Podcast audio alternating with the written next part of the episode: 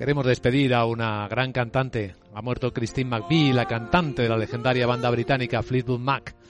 En esta canción decía en voz alta, con esa preciosa voz que, que ella tenía y que nos deja, que le deseaba todo el amor del mundo a la gente, pero sobre todo se lo deseaba a sí misma, mientras los pájaros siguen cantando como si supieran la propia canción.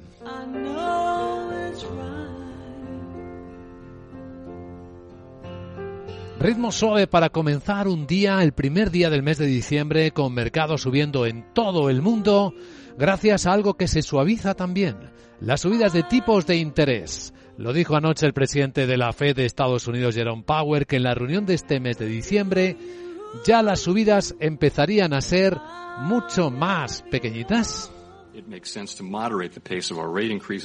Y que tiene sentido moderar el ritmo de las subidas de tipos a medida que nos acercamos al nivel de contención suficiente para reducir la inflación. Aunque el momento del, de moderar este ritmo de subidas de tipos puede ser efectivamente la reunión de diciembre.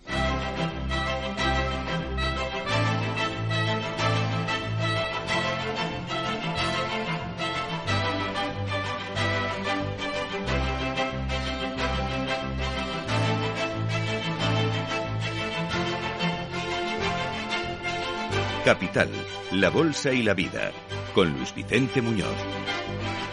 Si suben menos rápido los tipos, suben un poco más las bolsas, baja un poquito el dólar y es lo que tenemos. A estas horas de la mañana, una expectativa de subida con hueco alcista en las bolsas de Europa cuando abran por encima del punto porcentual.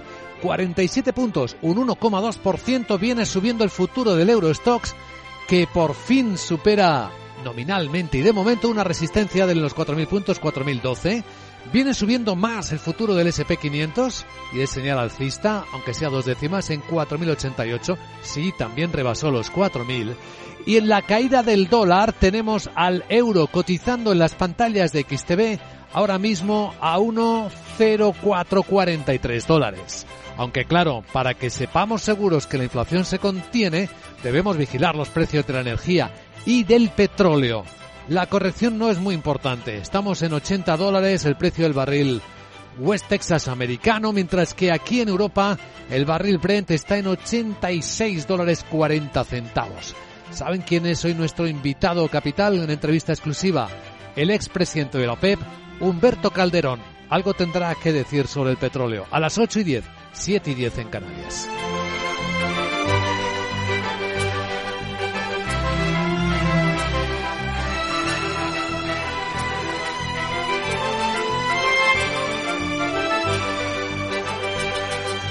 Mientras que la actualidad pasa por otros protagonistas, con nombre propio, Sam Bankman-Fried, el fundador de la plataforma Crypto FTX, que asegura mm, con voz eh, temblorosa que él no quería cometer fraude con nadie.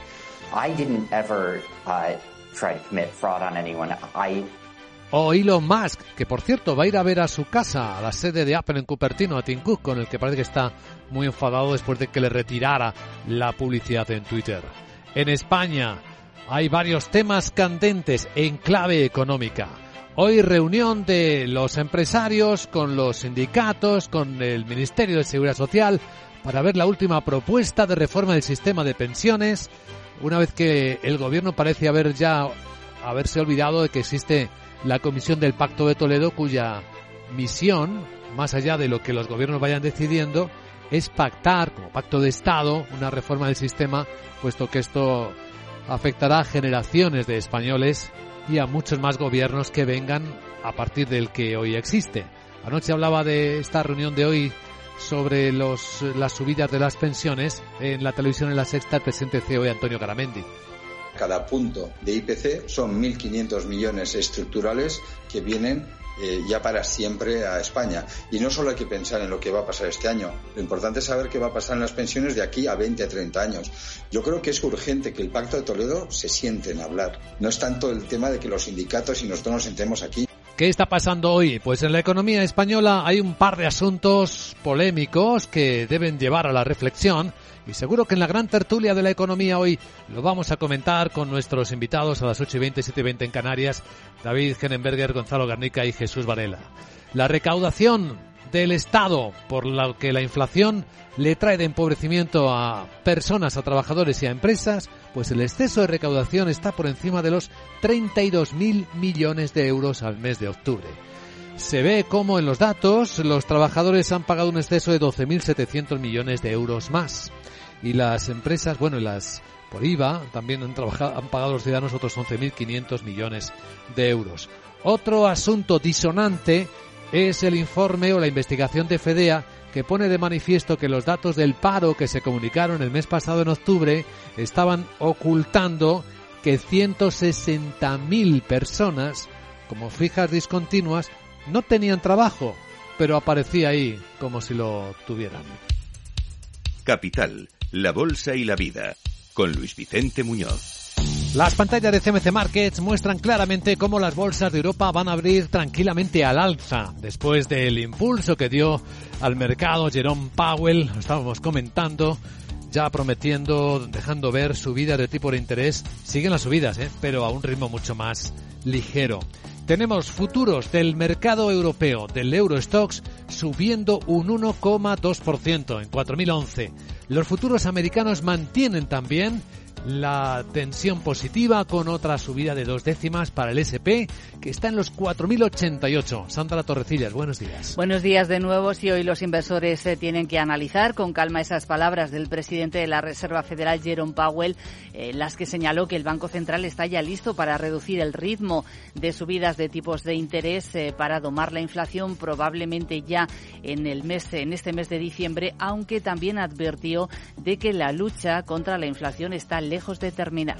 We will stay the course until the job is done. Despite the tighter policy and slower growth over the past year, we have not Mantenemos el rumbo hasta que el trabajo esté hecho, a pesar del endurecimiento de la política y la ralentización del crecimiento en el último año, no hemos visto un progreso claro en la ralentización de la inflación reconocida. La subida de los tipos ha encarecido las hipotecas, el crédito para consumidores y empresas, sin embargo, no ha causado impacto apreciable en el mercado laboral estadounidense, que sigue siendo sólido, aunque sí que hemos eh, leído ya en el libro Beige de la Reserva Federal, eh, ahí se observa ya cierta ralentización del empleo que lleva en niveles históricamente bajos desde hace meses. Los comentarios de Powell en la institución Brookings en Washington han hecho que el dólar estadounidense y el rendimiento de los bonos del Tesoro hayan bajado. En Europa, atentos hoy a todos los datos de PMI de actividad del sector manufacturero de noviembre, después de ver cómo prácticamente todos en la zona asiática están en zona de contracción. Bueno, protagonista, Roche.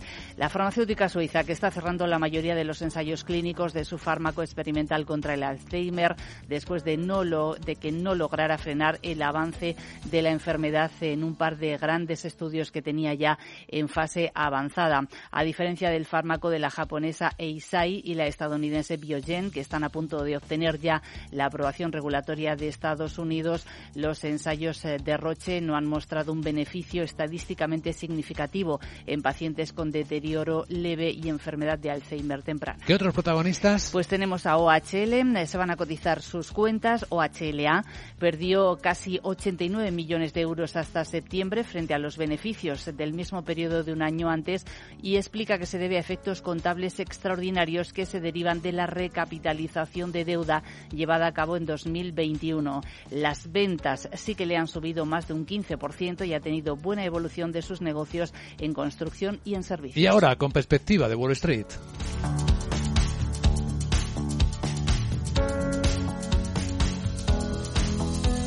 Capital, la Bolsa y la Vida.